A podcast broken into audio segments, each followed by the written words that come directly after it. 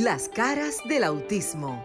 Auténticos, unidos, inigualables, sinceros, maravillosos y originales. Todas las facetas de un mundo diferente y especial en Las caras del autismo con Sofía La Chapelle por Sol, la más interactiva.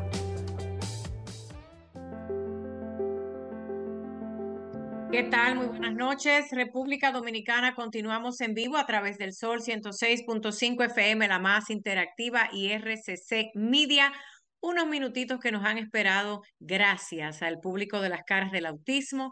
Y es que definitivamente toda la programación de Sol es así como pasional. Queremos llevarles siempre un contenido lleno de información. Desahógate es eh, parte de ese, esa parrilla de producción y siempre nos entregan así con mucho ánimo y con mucha alegría, pero también con un compromiso. Con ustedes recibimos el público de las caras del autismo.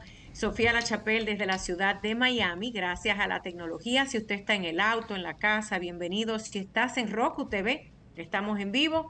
Y si tienes cualquier aparato de esos electrónicos, sintonízanos a través de la internet es bien fácil. www.solconzfm.com. Muchísimas gracias en el quinto año de educar e informar a RCC Media en este espacio que ellos han dedicado la administración como un espacio de servicio público. Este mes es el mes de la salud mental, empezamos a hablar del tema, pero también de todos los temas que competen a este sector que le llaman el sector de la discapacidad, pero nosotros le llamamos el sector de las capacidades infinitas, porque solamente hay que trabajar, educarse, informar y tener eh, el compromiso de ayudar a esos seres humanos que no tienen esa voz para poder ellos representarse. Miren, hay muchas noticias en el ámbito internacional antes de pasar a cabina con Cristina Mena, con el doctor Alcedo Malgarín,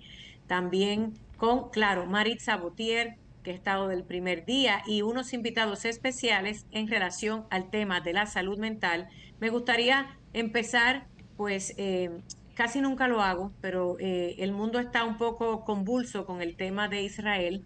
Independientemente de nuestras ideologías políticas o religiosas, creo que donde hay dolor, uno debe ser empático y donde hay niños, mujeres y personas mayores que quizás no puedan defenderse también.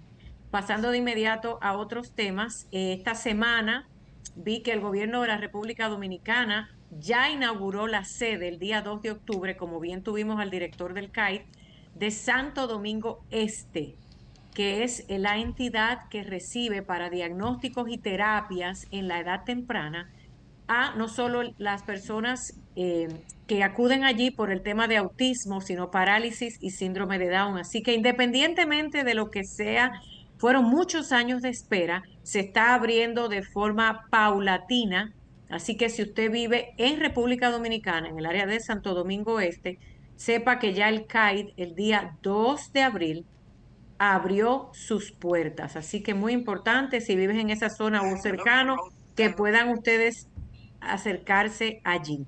Miren, me llama mucho la atención este, eh, varios temas. Quería felicitar eh, a una niña prodigio en México que se está dando a conocer por el mundo entero, ya que ella tiene un coeficiente intelectual muchísimo más alto que el de Albert Einstein y de otros grandes en la historia. Es una niña que fue al principio ignorada por sus maestros, que fue acosada, que recibió burlas, pero que gracias, como siempre sucede, a alguien que creyó en ella, está asombrando al mundo. Parte de esas historias las pueden conseguir allí en mi página y en mis redes sociales. También tengo entendido que el día de ayer también se celebró eh, lo que fue hace muchos años la inauguración de ADR Nacional, que es el centro que da terapias a las personas con, yo le llamo limitaciones motoras. No me gusta llamar a las personas discapacitadas o, o, o parapléjicas. Esos temas y nombres no me gustan, aunque legalmente tengamos que usarlo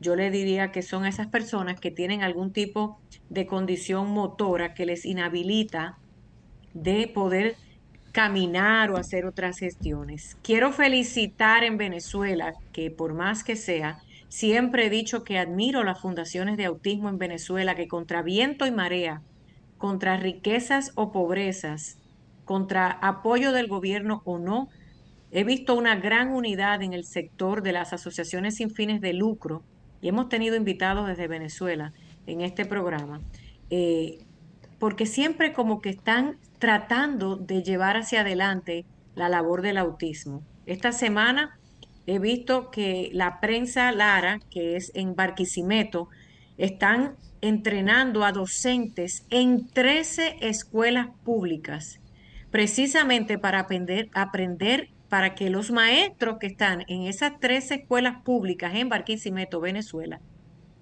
13 escuelas, yo no dije 13 maestros, 13 escuelas, 13, están entrenando a esos maestros de forma voluntaria, un grupo de expertos, para que puedan atender a los niños que tienen la condición de autismo en estas escuelas. Así que muchas noticias que son buenas y es buena darlas y felicitarlas. Pero bueno, por eso le digo a los compañeros, Maritza, también al doctor, a Luis, que hoy no está, que este programa es de corte internacional porque al final la familia del autismo y la discapacidad, no importa en qué parte del planeta usted se encuentre, todas las familias tenemos las mismas necesidades.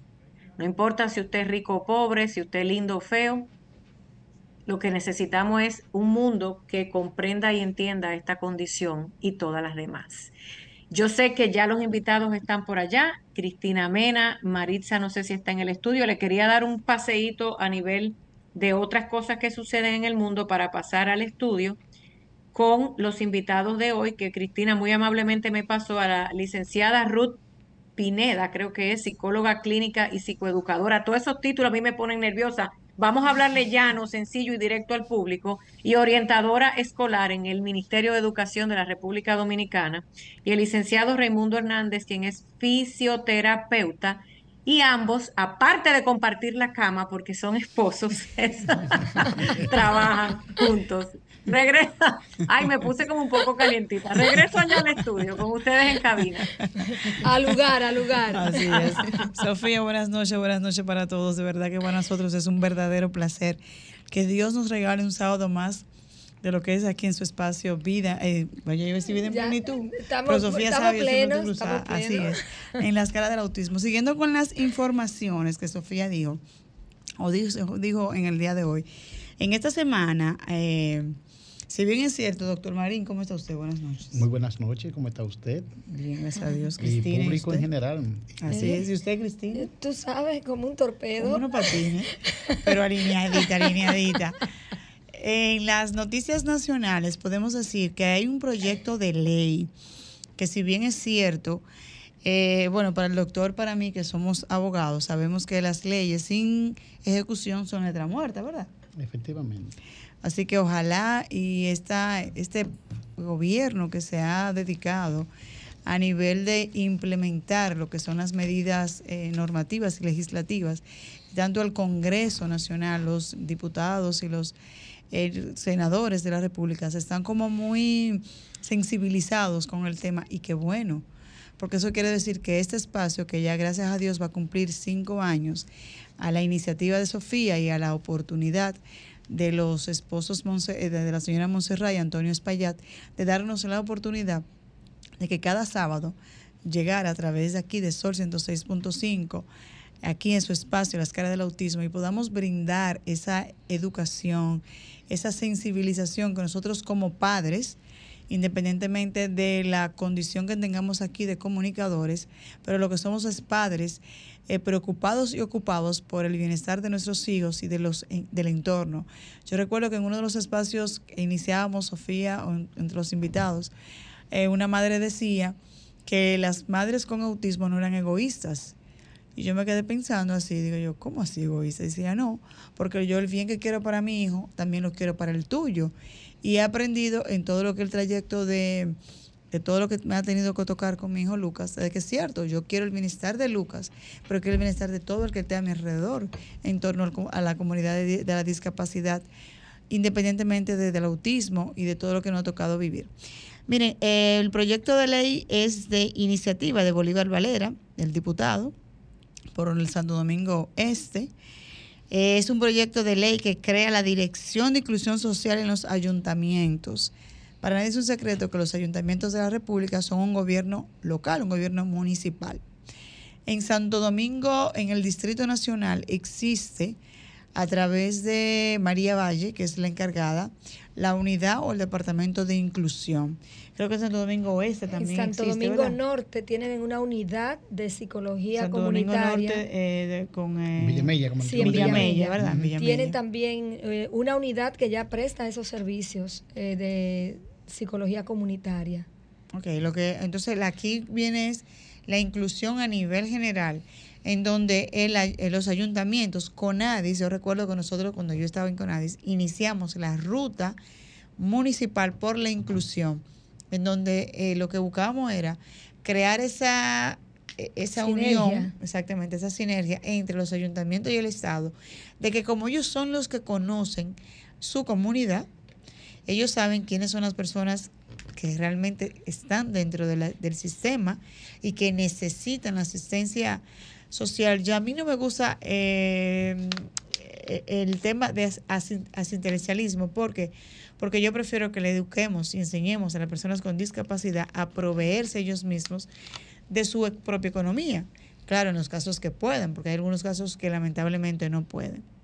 Sin embargo, la idea es que las personas a través de los ayuntamientos se haga ese censo nacional de lo que es esa comunidad se ubique a cada persona con discapacidad y se cumpla en primer orden la cuota educativa, la cuota laboral, que es tan importante y la ley así lo establece, lo que tiene que ver con el sector de la vivienda y que cada persona dentro de la comunidad sepa los proyectos que se están haciendo a través del gobierno y se le dé la prioridad el privilegio no, porque el privilegio significa como que eh, somos una parte diferente o especial. No es prioridad de que, de que si se hace un edificio, la primera planta se le otorgue a las personas con discapacidad por un tema hasta de, de humanidad. Entonces, ese trabajo se debe hacer en unidad con los municipios el departamento de cada departamento de inclusión conjuntamente con CONADIS y todo lo que es el gobierno central, entiéndase, el gobierno municipal en unidad con el gobierno central. Así debería ser, Marixa. Realmente, cuando nosotros hablamos de inclusión, tenemos que considerar todos los componentes y la parte comunitaria y social, sobre todo los niveles de acceso, eh, señores comunitarios. Cuando usted va a un barrio, no hay por dónde caminar, por dónde transitar con una silla de rueda un discapacitado. Una persona con, una persona discapacidad. con discapacidad. Tenemos mucha problemática, personas en los barrios, estoy hablando de comunidades de vulnerabilidad extrema, hacen en el espacio que está destinado por los ayuntamientos para las aceras, hacen las escaleras para el segundo nivel muy frecuente y sino que las familias llamen y, y, hablen de esas realidades que se viven.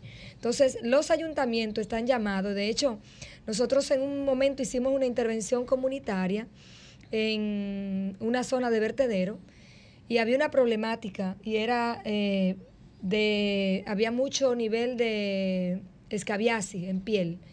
Y el tema no era que estábamos cerca de vertedero, es que había un problema con el acueducto y cuando se hizo la articulación interinstitucional entre ayuntamiento, la CAS, salud pública, el Ministerio de Educación, ese equipo técnico que entramos a ese territorio, identificamos que lo que había era un comercio de agua.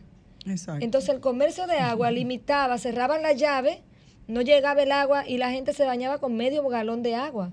Entonces había enfermedad de piel que posterior al año, cuando se hizo la investigación, los resultados posterior, que se tienen que ver los indicadores de resultado de la intervención, ya había reducido en un 90% los, el problema que tenían los niños y las niñas de típicamente la escabiasis y la raquiña. En buen dominicano. Bien, eh, para entrar en materia de los invitados, simplemente aquí no se ha dado la dimensión que necesitan los cabildos o ayuntamientos. Juan Pablo Duarte, fundador de nuestra república, quiso denominar los ayuntamientos como el cuarto poder. eh, partiendo de la teoría de Montesquieu, que era el primer poder, el, ej- el- el legislativo, el segundo el, el ejecutivo y el tercer poder judicial y el cuarto los ayuntamientos. ¿Por qué eh, cuarto poder? Porque para uno llegar a cualquiera de los estamentos señalados, los tres poderes del Estado, el- es más difícil que llegue a un ayuntamiento, porque el ayuntamiento está en el mismo pueblo, en la misma ciudad. Entonces, en España, la dimensión de los ayuntamientos tiene una gran dimensión. Muy diferente a- a Entonces, Latinoamérica. El alcance. Entonces, sí. es decir que nosotros eso debemos tenerlo en cuenta. Pero ya eh, nosotros estamos aquí para recordar cosas. Agradecemos al presidente de la República y al Congreso Nacional con la promulgación de la Ley de Atención, Inclusión y Protección para las Personas con Trastorno del Espectro Autista, TEA. Fue promulgada el día 5 de junio del año 2023. Se dio un, un 100 días para fin de crear el reglamento y se comenzó a crear la comisión y como Marisa está al día, me gustaría saber si Marisa tiene la información. si- Todavía se Si, está. esa comisión está creada. eh, todavía está en el proceso. Todavía está en el proceso. Esperamos ser llamados porque estamos inscritos. Esperamos ser llamados para esto. Bueno, pero nos informan a la población porque es bueno que no solo basta que se haga un acto populista de una promulgación, de una necesidad, y no quedemos en papeles, porque una ley sin reglamento no funciona. Así Simplemente digo uno como conocedor del derecho. Así es, vamos a darle paso ya a nuestra entrevista central en el día de hoy, a los esposos, que no están en calidad de esposo, Eh, sino en sí. calidad de de Profesionales del área. del área. Y recordar que estamos en el 809-540-165 para todas aquellas personas que cojan su lápiz, ¿verdad? Y papel, anoten, escuchen y hagan sus preguntas luego ya de que ellos desarrollen el tema. Y a nivel internacional, el 1-833-610-165. Buenas noches, bienvenido aquí a su programa Las Caras del Autismo. Buenas noches. El licenciado Raimundo, noches. y- Raimundo Hernández, fisioterapeuta, y Ruth Pineda, psicóloga clínica y también ejercen las funciones ya, como habíamos dicho, en el sistema educativo. Bienvenidos. Gracias, gracias. Bueno, están aquí porque ayer eh, estábamos conmemorando de manera internacional el Día Mundial de Parálisis Cerebral Infantil.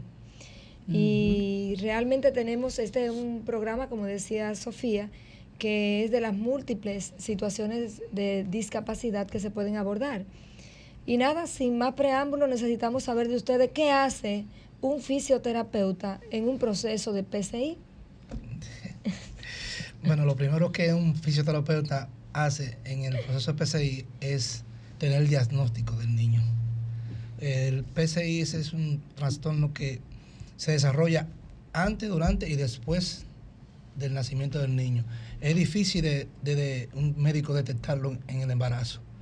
Eh, los primeros diagnósticos, eh, antes de los dos años, eh, se determina que el niño tiene PCI por su forma de, de desarrollo. PSI es para las personas que no entienden. Yo estaba ya, estoy sí, como aquel. sí, Parálisis cerebral infantil. ¿Por qué, por qué PCI? Porque hay parálisis cerebral también en adultos. Pero este específicamente es en niño. Usted decía eh, al principio de la exposición que no se puede determinar en el embarazo. Pero, o sea, ¿cómo es que se da? O sea, ¿cuáles son las, pudieran ser las posibles causas del mismo?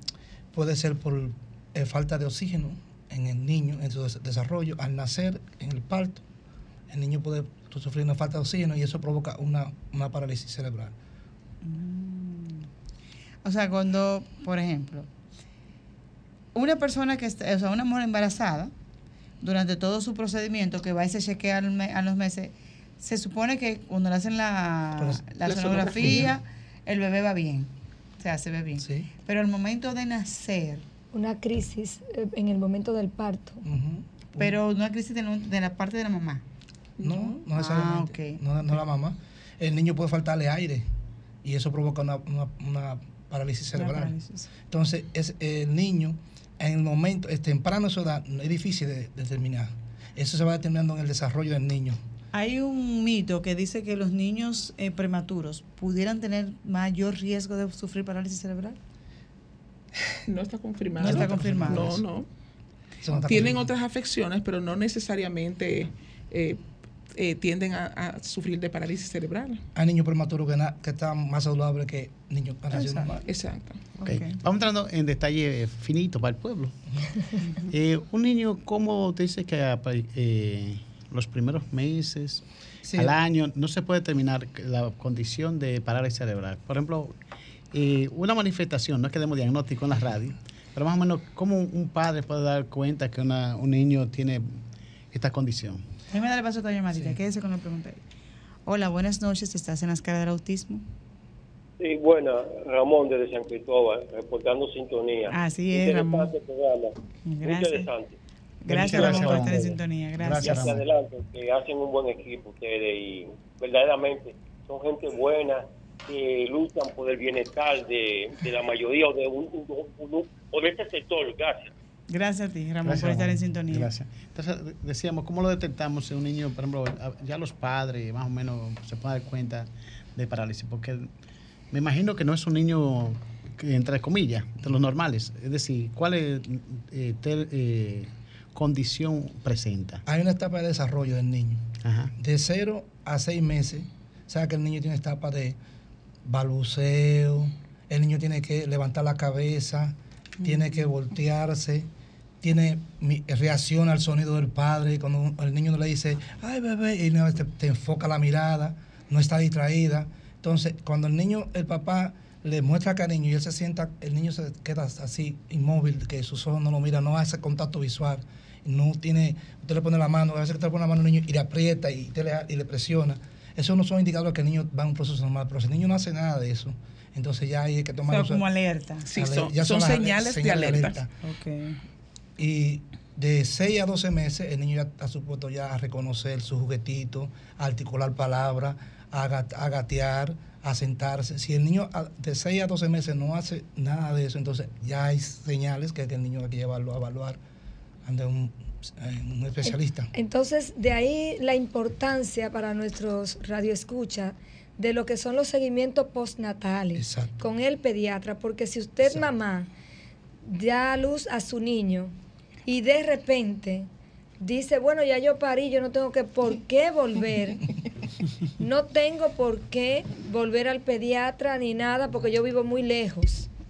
Entonces, ya usted sabe que tiene que hacer ese control postnatal, porque es el pediatra que si cuando usted va que le levanta el muchachito por un brazo, le hace con la maraquita, no es jugando que está, está buscando los reflejos para valorar todos estos detalles y saber si real y efectivamente el niño va en una escala normal del desarrollo para poder identificar si hay alguna área de su desarrollo afectada en lo físico, que es lo que afecta motriz, en lo motriz. Y lo, cognitivo. Sí, eh, es necesario que el niño lo lleven al pediatra, porque el pediatra que determina si el niño tiene eh, un retraso. Le hacen, como te dijo, reflejo de Babisky y de, el moro, que cuando el niño uno lo sacó y él reacciona y le, uno le pone la espalda y él se, le va en los pies también, reacciona. Entonces, hay, muchas pruebas que el médico, el pediatra hace que determina si el niño trae, un pequeño retraso. Que es el especialista, Exactamente.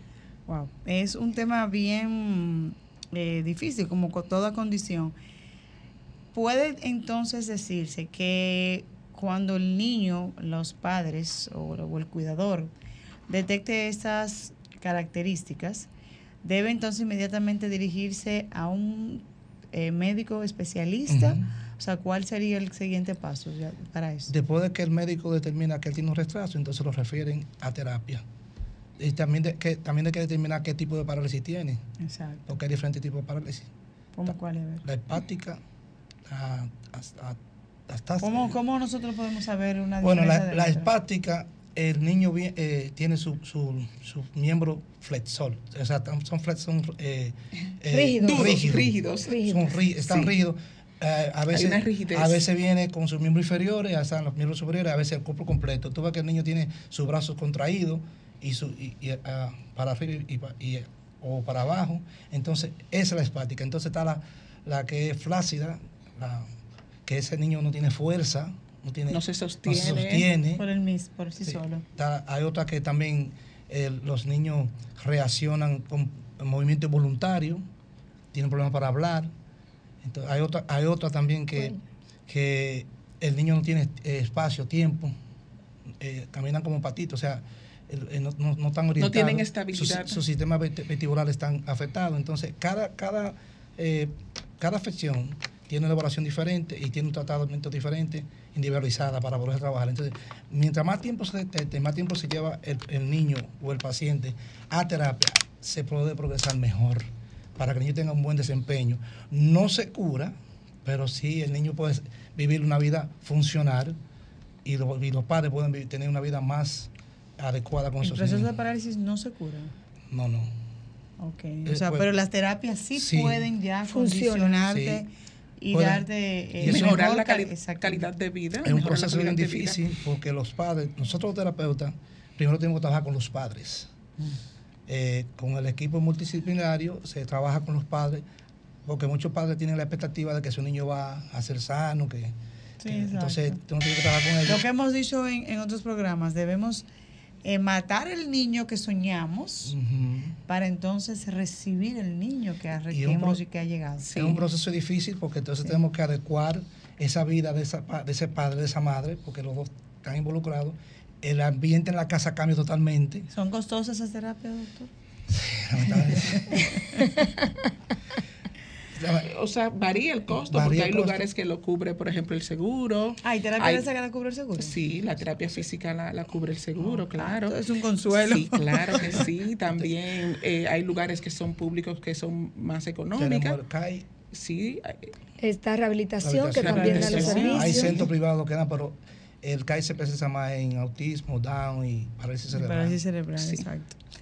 Bueno, Y tenemos Nido para Ángeles, que es una institución que acoge para con los procesos más eh, con más tiempo. Creo que por va- dan los procesos terapéuticos y también tienen procesos áulicos, o sea, como clases. no, eh, eh, No. Unido para Ángeles es una Solo fundación terapia. hermosísima. Sí, eh, que se ha ayer hicieron, sí. Sí, es muy bonita. De verdad hay que felicitar una- esa obra tan linda. Y en Nidos para Ángeles tienen la bendición, que me enteré en días pasados, que trabajan con todas las ARS casi.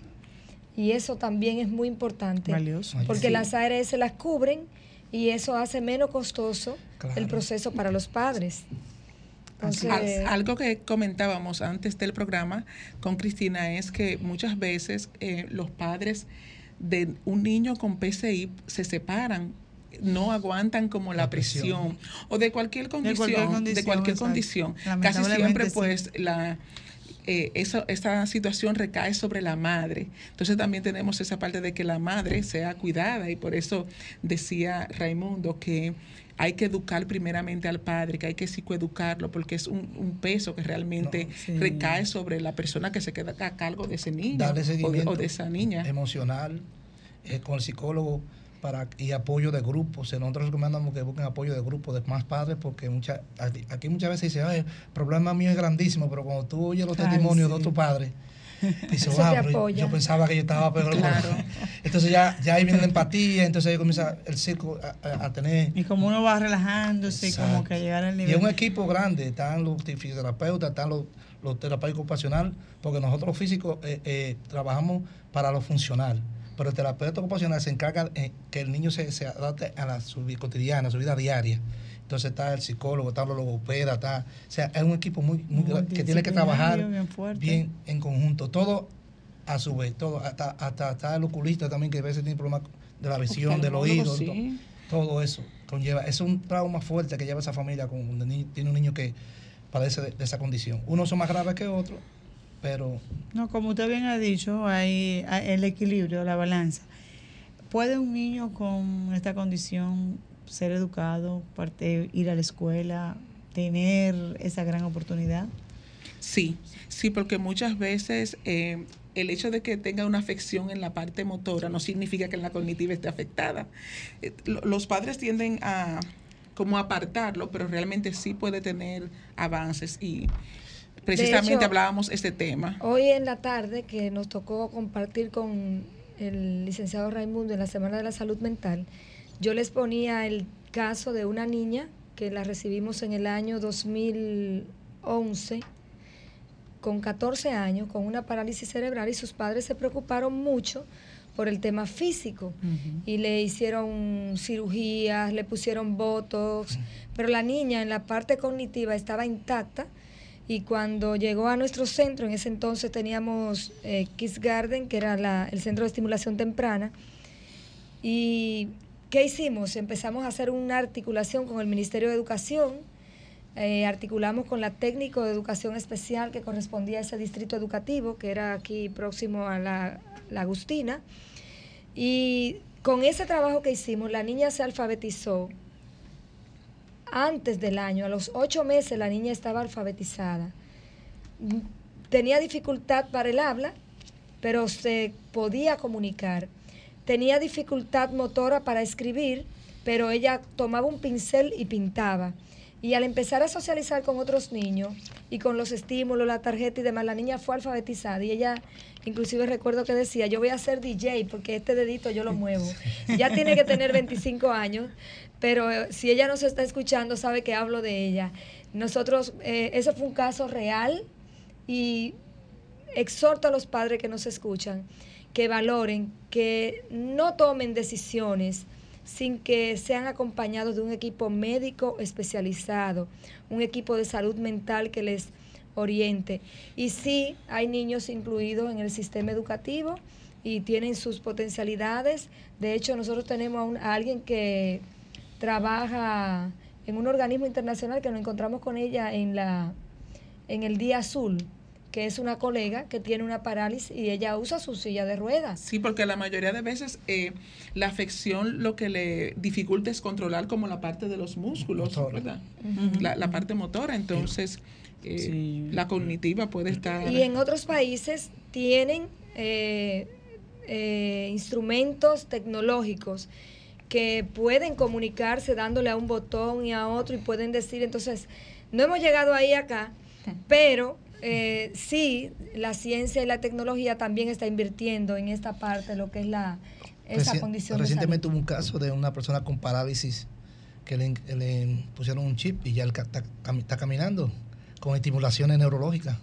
Wow. O sea, la a un tec- adulto. La tecnología, la ciencia es. Señores, recordar que estamos en el 809-540-1065. Estamos conversando sobre, a, a- a propósito de que ayer se celebraba el Día Internacional de la Parálisis Cerebral, con dos expertos en la materia que nos pueden orientar y guiarnos.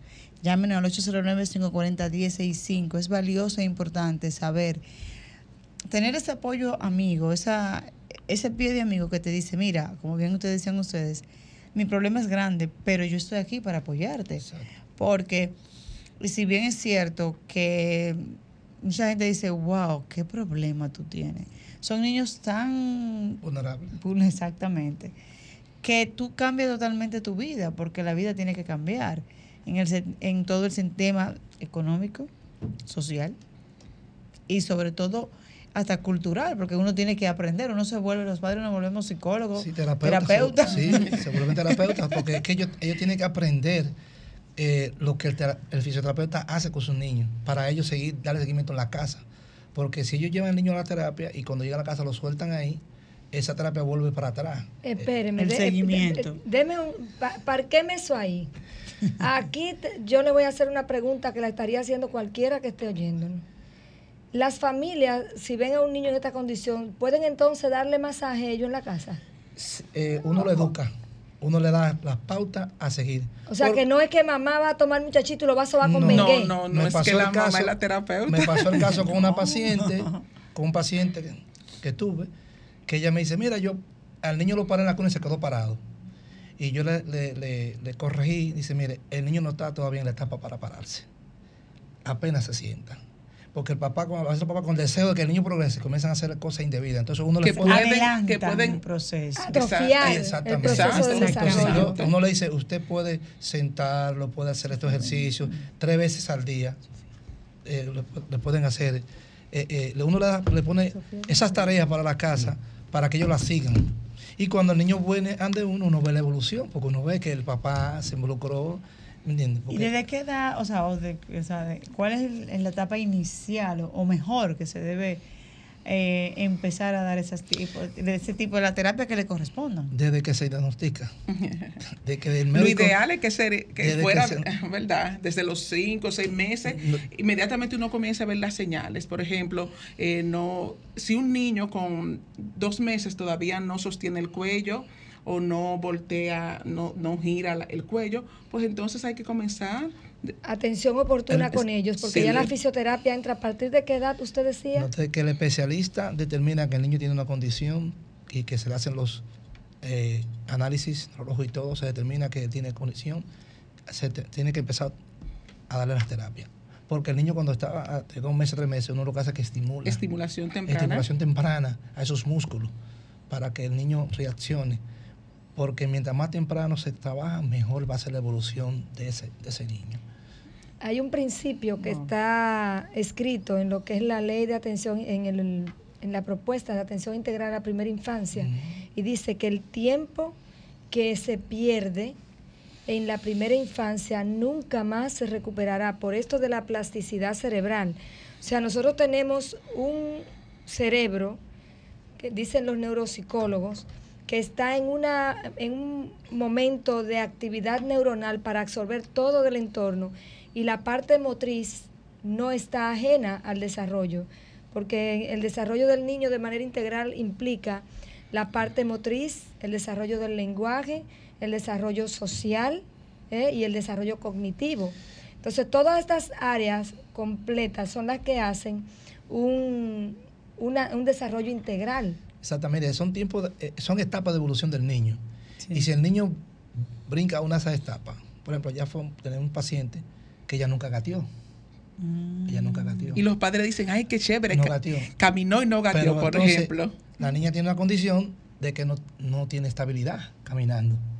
Porque el gateo es, primordial. le enseña al niño a tener espacio-tiempo, a ubicarse. Entonces, la niña no, no caminaba normal. Y, entonces ahora lo quería estar gateando el piso. ¿Y qué edad tiene entonces? Tenía como cuatro años. Ah, porque usted puede, sí se puede. devolver. Eh, ella, Ya ella lo quería estar en el piso, no quería, no quería había que reenseñar a esa niña, reeducarla a que a caminar, pero camine correctamente. Cuando ella caminaba, ah, caminaba pues eh, insegura y, y para todos lados. Porque no tenía exactamente, no tenía la estabilidad. saltó la etapa del gateo. Y también, por ejemplo, eh, los adultos, aunque no estamos hablando específicamente del gateo, pero los adultos que no, no gatearon cuando pequeños tienen problemas para las direcciones, la para lateralidad. La, lateralidad. Son estas personas que uno le dice, mire, usted dobla por allí, coge por allá, ah, y nunca llega. Apoyo la gati entonces. entonces, a veces uno lo ve como, como algo fácil o, como lo ve como algo, ay, qué bueno que, el niño no gateó, que, que caminó seguido y, lo dicen como con orgullo. pero no saber que la ignorancia atrevida. Exacto. y esa es una etapa importante en las personas. Vital, vital, vital, claro. o sea que todo el que anda perdido cuando le dicen derecha y se va para la izquierda, es que busquen su gateo, que hay una historia ahí media turna. puede ser, puede ser. Bien, eh, doctora, eh, este país todo se concentra en la ciudad capital y los ibaeños, que somos orgullosos, tenemos a Santiago. Aquí se concentra todo y Santiago también. En los pueblos falta de todo. Entonces, veo que justamente una fotografía lo distribuyó Sofía ayer, hoy, cumplió 60 años.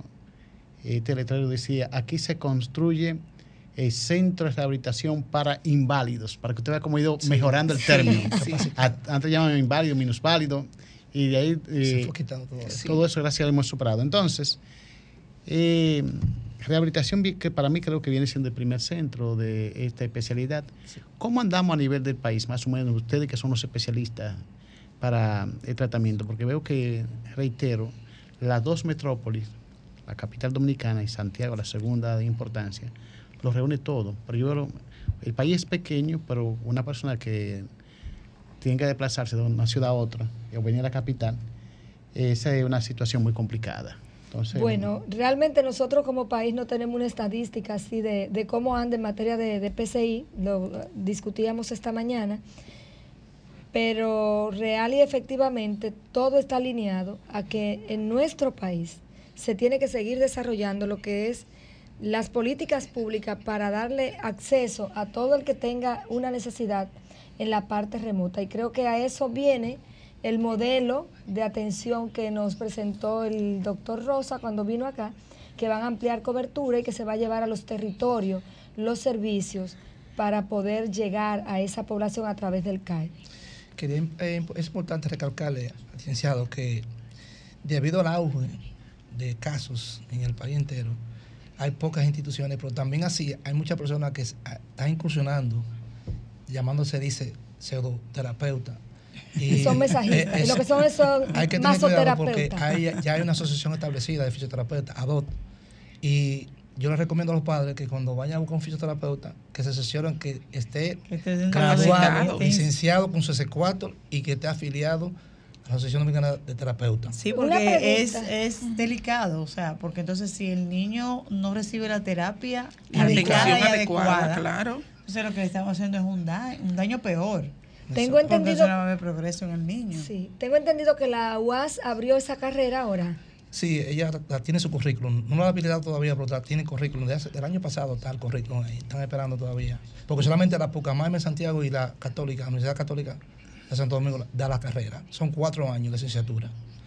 Soy solo dos universidades de, las de más de 50 que tiene el país. Y, no se dejen confundir, hay muchos sitios que dan diplomados, que eso no es, eso no es ser fisioterapeuta. Eh, un diplomado de un año, eso no te hace ser un fisioterapeuta. Tienes que durar cuatro años en la universidad estudiando. El intrusismo, señores, se repite en todas las carreras. Y especialmente con los niños con PCI hay que tener mucho cuidado porque eso es delicado. Estamos trabajando un niño que está, tiene su, su, su sistema eh, motor afectado, su cognitivo afectado y ya tiene un problema de sí. Y los padres, entonces, eh, es difícil ver que cuando un padre llega con, con, un niño que, mira, me lo tratan en tal sitio y el niño no mejora, está peor, porque uno tiene que, como terapeuta, tenemos que tener un buen diagnóstico, una buena evaluación y la buena referencia para saber cómo uno va a trabajar. Y, inclusive, uno no ve el progreso con el niño, uno tiene que referirlo de nuevo al, al, equipo multidisciplinario para que evalúen a ver qué es lo que está pasando, porque no progresa. Hay niños también que han tenido eh, convulsiones, vuelve con, convulsiones nuevo. ¿Sabe que un niño con, con, con PCI eh, tiene una convulsión y, regresa a cero de nuevo.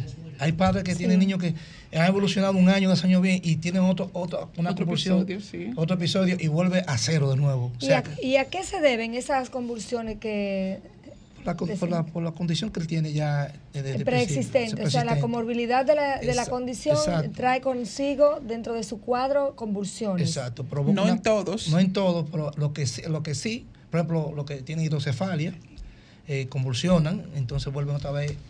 Oye, es difícil, para, para uno es agotador que ve un paciente por una convulsión que tenga, volver otra vez de nuevo a, a cero. A cero. Entonces, eso que tener en cuenta, mucha gente no tiene esos conocimientos y pueden hasta fracturar un hueso a un niño.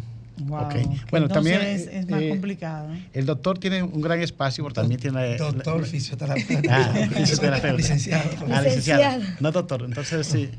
Eh, bueno, eso es claro, es bueno aclararlo porque usted sabe lo que ocurrió. Entonces, justamente con los intrusos. los que no son, dicen que son. Entonces, eso es cosa del país. En eh, su situación como orientadora escolar, ¿cómo lo ha, palpado usted la situación de la discapacidad, por lo menos en el centro donde está? Eh, ¿Se puede saber qué centro educativo se encuentra? Sí, yo estoy actualmente trabajando en la Escuela San José Obrero, en el kilómetro 22 de la autopista Duarte. Allá tenemos un área de... Eh, tenemos una maestra de educación especial. Realmente sí, tenemos niños actualmente con síndrome de Down, con TEA, no tenemos con PCI, porque para tener niños con PCI ya se necesita una estructura diferente. Eh, por, por, la, por la misma situación de, la movilidad y todo eso. Entonces, eso yo le iba a preguntar. O sea, que muchas veces no es que los padres no querramos llevar a los niños, es que también las escuelas tienen que crear las condiciones entonces claro para que el niño pueda acceder. El espacio tiene que ser diferente, eh, los, lugares, los lugares donde el niño se va a movilizar, el área de comedor, todo debe estar habituado para que haya niños con, con esa condición. Por ejemplo, en el caso de TEA y de síndrome de Down, sí podemos, sí tenemos ya una maestra especial y le damos seguimiento y ellos pueden, están incluidos. Somos una escuela eh, de inclusiva, sí. Inclusiva como con, con, la, con la terminología completa, inclusiva. Pero en el fondo, eh, ¿qué cantidad de personas tiene esa escuela más o menos con esa con discapacidad? La escuela tiene en total mil 24 estudiantes. ¿Con condición? No, eh, no. no, ah. no, la población estudiantil. Ah, ok. Actualmente, actualmente, bueno, estamos iniciando un año, pero hemos detectado algunos 14 o 15 casos más o menos. Okay. O sea, que la familia que está en el kilómetro 22 eh, saben que, digo, ya está llena, ya está llena. Sí, sí, ya ah, las inscripciones están cerradas. El sistema educativo. No, realmente. El sistema educativo no cierra. Eh, no, están, están cerradas por el, o sea, por. El año escolar. Sí, porque ya empezó. pero es, importante que el sistema educativo ahora están evaluando los, los estudiantes que llegan, porque a la escuela llegan estudiantes con TEA, con autismo, y el profesor, si no tiene conocimiento, Exacto. Eh, ese niño tiene problemas, pero ahora está incluyendo profesora con SPC. La necesidad que tenemos ahora realmente es que el personal esté capacitado porque los padres lo pueden llevar, los padres pueden, ¿verdad?, asistir a la escuela y, para nosotros pues sería un placer recibirlos, pero realmente tenemos la capacitación para trabajar con esos niños. Entonces es importante que se tome en cuenta también la parte de capacitar a los docentes para trabajar con niños con necesidades especiales o con necesidades específicas. Específicas de apoyos educativos asociados a la discapacidad. Sí, sí exacto. Mire, eh, el sistema educativo es y salud son los famosos dos barriles sin fondos. Porque es que todas las necesidades llegan a esos dos centros, es decir, salud y educación. Son las prioridades del ser humano. Entonces, Eso es fundamental. Claro, pero también salud y educación. Exacto, en la educación muchas veces se, se distorsiona mensajes. Por ejemplo, yo soy docente y casi de cuatro décadas. Pues, ¿qué pasa? Yo me acuerdo cuando comenzó la, eh, las pruebas nacionales en 1992. Se nos dio un seminario, yo era profesor de la escuela pública rural, y hubo un profesor que malinterpretó el término no se puede corregir al alumno. Y ese profesor todavía creo que está vigente, para que usted entienda. Eso ocurre en 91 y llegó el inspector, que ahora se llama técnico, al aula, y le dice el famoso eh, eh, niño, ¿cuántos son dos más dos? Dice el niño, seis, profe. Y muy bien, amiguito. ¿Cuántos son dos más dos? Y dice otros cinco, profe. Muy bien, mi amiguito. Y el último dice, profe, cuatro. Entonces, muy bien. Se fue a recreo. Cuando el técnico le dijo a él, ¿Y por qué usted le dijo a, todo el mundo que estaba muy bien? Dice, porque las reglas ahora se nos enseñó en el seminario que no se puede correr el niño. Pues resulta que eso lo vivimos nosotros en esta escuela porque compartíamos aula. Pues ahora yo sé un detalle y me cuestiono, porque hace años que salí de la escuela, de las escuelas, en la universidad como catedrático y en otras instituciones.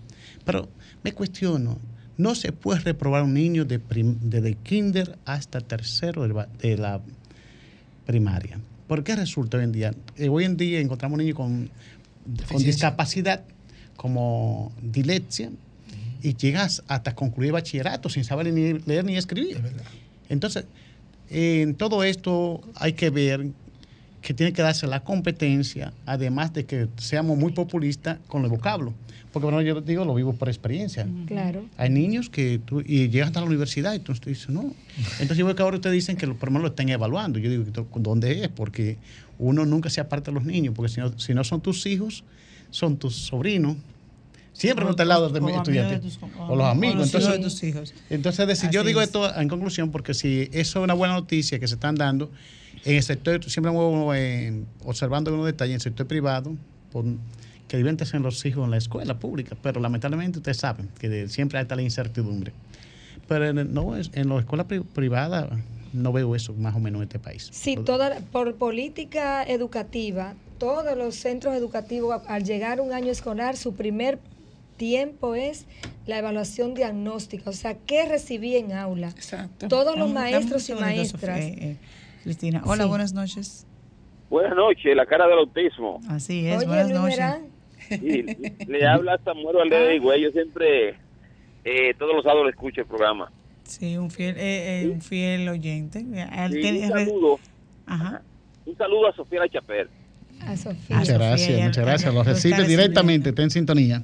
Y caballero, yo ahora que usted dice eso, eh, por eso es el resultado que tenemos de PISA, de que aquí en el país en cuanto a educación, es que no se puede correr al niño y mire el resultado como está ahora que tenemos. Yo creo en lo que usted dice, que debiera cambiar esa forma todo. Gracias. Así es. Gracias. Gracias por estar en sintonía. Y ya en los últimos minutos que nos quedan, ¿cuáles son las recomendaciones para los padres que nos están escuchando y que tienen esa, ese duelo? Porque realmente es un duelo que se va a ir superando poco a poco, pero que debemos quitarnos el duelo y echar para adelante con el muchacho porque no podemos dejarlo ahí tampoco.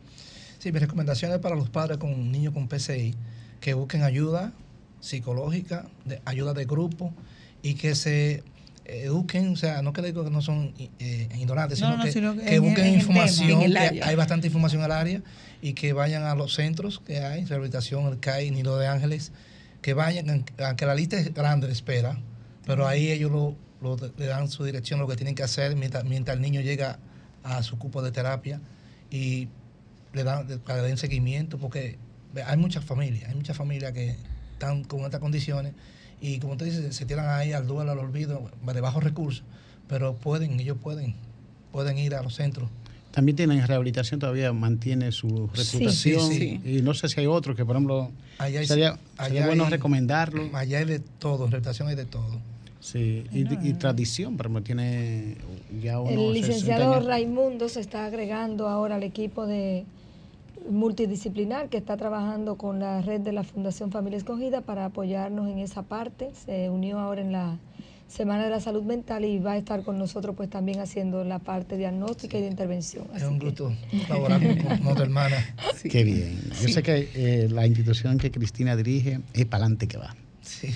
Bueno, mi recomendación para las familias es que tengan una red de apoyo, que cuenten con otras personas al momento de, de darle ese soporte con sus hijos, por ejemplo, que puedan salir un día, que pueda alguien darle ese espacio para ellos también poder disfrutar si son si tienen pareja o si son personas solas que puedan tener alguien que pueda ayudarle que pueda darle ese soporte. Porque realmente es difícil tener a un niño con una con una situación y, y estar uno solo frente a eso reforzar la parte de, de la familia reforzar los lazos familiares y trabajar juntos eso es algo que lo va a ayudar mucho y que eh, le va a hacer la carga menos pesada Así mismo como un niño autista le cambia la vida a los padres. Sí. un niño con PCI completamente, eh, porque es que él absorbe el tiempo. Si son una pareja, tiene que darse uno obligatoriamente, o la abuela, o un vecino. O sea, ese, eh, porque es que esa condición absorbe mucho. ¿Y dónde lo podemos localizar entonces ustedes? Para aquellas personas que necesitan las redes ese, eh, eh, eh, no, esa orientación real y porque usted, usted habla con mucha paciencia, se le ve también, ¿verdad? Así mismo usted habla en sus consultas y, Él disfruta, parece un y con muchachito. esa y con esa calma No, que con los niños le pone hasta su musiquita a los Lo niños pasa es no se le ve, Sí, entonces sí. Mira, se eso es importante rojo. cuando uno llega, sí, cuando uno llega, o sea, es mi percepción. Cuando usted llega a consulta, porque yo imagino que yo llegué, yo llego abrumada, donde usted, mira, mira, yo no aguanto esto, ¿qué hago? Y usted me imagino entonces Lo se es calma, que es esto- como esa paz. esto por vocación. Hay que, hay que amar la carrera. A mí me gusta trabajar con los ancianos, con los niños, más con los niños que todo. Porque hay que amar. Hay que amar a los niños. Es- si usted ama la carrera, usted le pone su, su amor creer a esto. Ese es el, ese el, el granito. ¿Y dónde La medicina que nunca falla. Algo importante de, de esta terapia es que se da a domicilio. O sea, Ah, los padres no tienen que movilizarse. Eh, en caso de también. Sí, eh, porque me- eh, también es medio difícil. sí, claro, con un movilizar niño. un niño, sí se da, la terapia se puede dar a domicilio y, Sobre y esa todo, es una ventaja para las familias. Vamos a hacer otro otro programa con, con el tema del transporte, porque aquí no Sí, hay no, transporte transporte para- habilitado No, para, para, para PCI. eso. La mayoría de los padres tienen que pagar Uber o taxi para transportarse de, a los centros. Y, todavía eso, todavía es un costo. tampoco y en otros, en otros es un costo extra. Tiene que estar temprano, no perder su terapia, llegar temprano porque en los centros le ponen su cita. Entonces, cuando llega fuera de la cita, ya perdió su terapia, se vuelve O pierde ya esos minutos que llegó tarde. Wow. Entonces, yo no estoy laborando en centro ahora mismo, pero doy terapia a domicilio. Eh, Privada en el centro. Eh, en el centro de la familia escogida. familia escogida pueden acercarse a ese centro y con la licenciada pueden agendar su, su cita y ahí vamos a ver lo que podamos hacer. Exacto. Es importante que el niño lleve su diagnóstico del especialista porque yo no, eh, yo me, me, baso a los diagnósticos del especialista. Para entonces yo hago mi evaluación fisioterapéutica. El especialista me dice a mí lo que el niño tiene, entonces yo hago mi evaluación fisioterapéutica y hago mi plan de tratamiento a trabajar a ese niño. Es importante eso, porque yo no puedo llegar a un niño, yo puedo verlo visualmente, evaluarlo visualmente y decir, bueno, él tiene esto, pero no es lo mismo que un profesional de la salud que le haga su evaluación como, tiene, como manda la ley, para entonces yo trabajar. Bien, dicen que lo bueno pasa rápido. Pero muy rápido se fue este día. Entonces, justamente hemos llegado a la parte final. Y como es de costumbre, nuestra querida directora, la licenciada Sofía Lachapel, nos despide, pero hoy, por causa ajena, su voluntad, nos delegó en nosotros, Marisa. Eso se llama confianza. Así es. Agradecer a nuestros invitados eh, por estar aquí, orientar, pero sobre todo, como ustedes han dicho, dedicarse con amor, que no es un oficio por hacerlo, sino por vocación. Exacto.